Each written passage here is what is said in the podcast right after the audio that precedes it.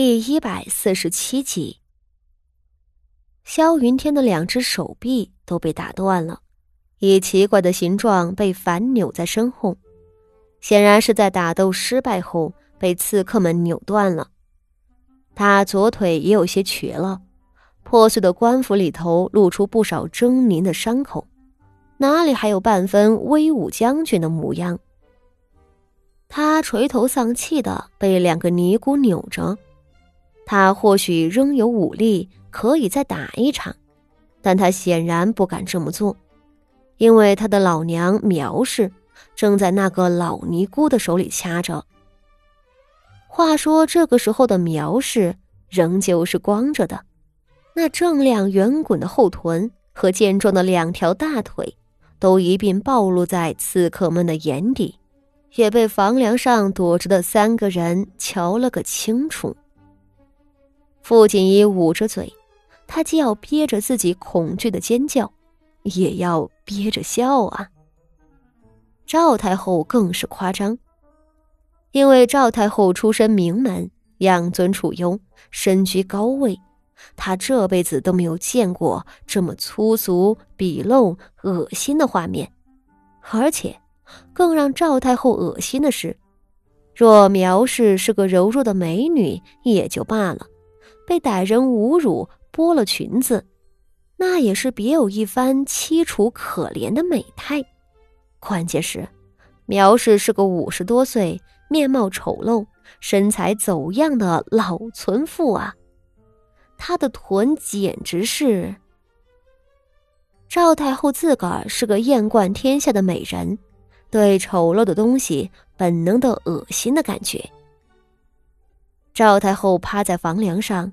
拼命的忍着自己呕吐的冲动，他攥着小拳头，恨恨的想：“哼，等哀家回了宫，不仅要把这群刺客抽筋扒皮诛九族，要把这人丑还要偏出来晃的鹿腿女人敲一顿，最好让他永远不要出现在自己面前。”而不论是那很想笑的傅锦仪，还是很想吐的赵太后。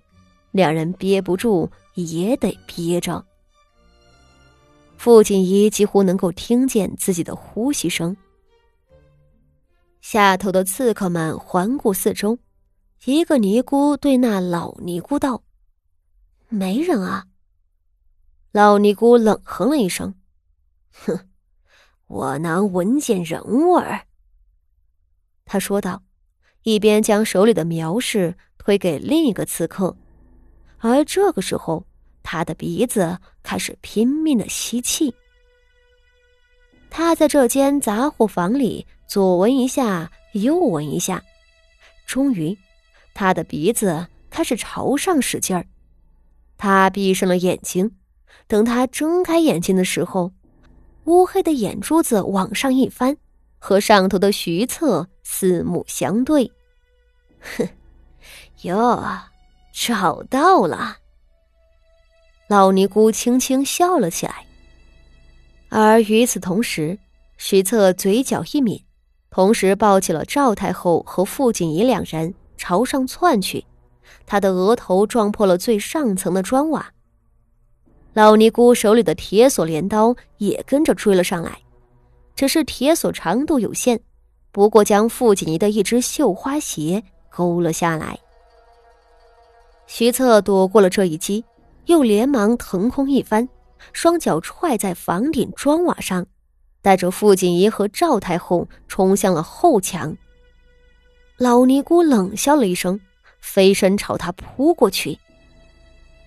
若是徐策只有一个人，他不一定能打得过老尼姑和他的六个帮手，但他自个儿逃出去是没有问题的。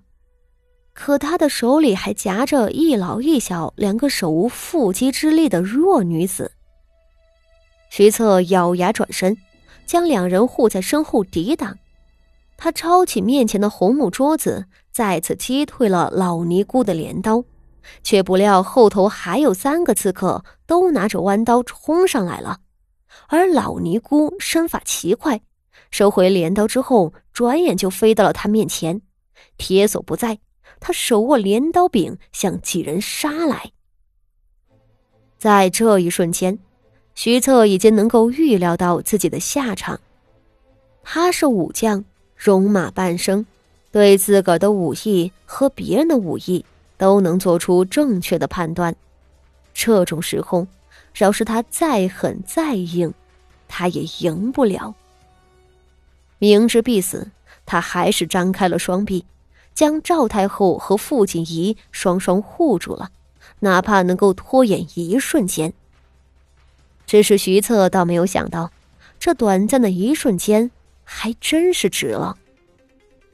徐策双手钳住老尼姑的镰刀。其余两个刺客的弯刀刺向了他的胸膛，而正在此时，那两个刺客的弯刀猛然顿住了，两人摔倒下去，后脑勺各插着一支利剑。洞开的房门外站着密密麻麻的身披银色甲胄的皇家御林军。徐策心内一喜，当机立断，双手用力缠住老尼姑的手腕。猛地抽了他的镰刀，又折断了他的右手手骨。这是徐策没有想到，老尼姑不顾手骨的骨折，左手竟朝他的身后探去，一把将赵太后抓了出来。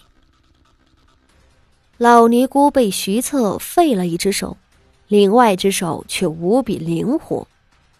他抓住赵太后的左肩，抵在自己的肩膀上，左手中捏着一只雪亮的飞刀。附在赵太后的脖子上，一切不过在瞬息之间。徐策和傅锦仪两人都惊愕的望着被挟持的赵太后。老尼姑冷笑一声道：“哼，所有人都退开，放我离开这里。谁敢擅动，我就杀了此人。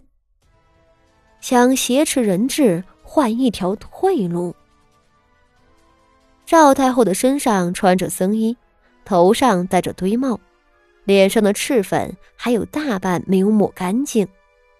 他这副样子，寻常人是认不出来的。只是御林军是皇室心腹，里头几位将军还是太后身边的亲信，他们与赵太后朝夕相处，自然是认得出来。太。有人惊恐的高喊了一声，他只喊出了一个字，却突的瞧见那满身血污的徐大将军目光如电一般射了过来，吓得他把后头的三个字都吞了进去了。徐策瞪着外头的御林军，一臂大声的喊道：“你这狂贼，还不快快放下进过公府的太夫人！”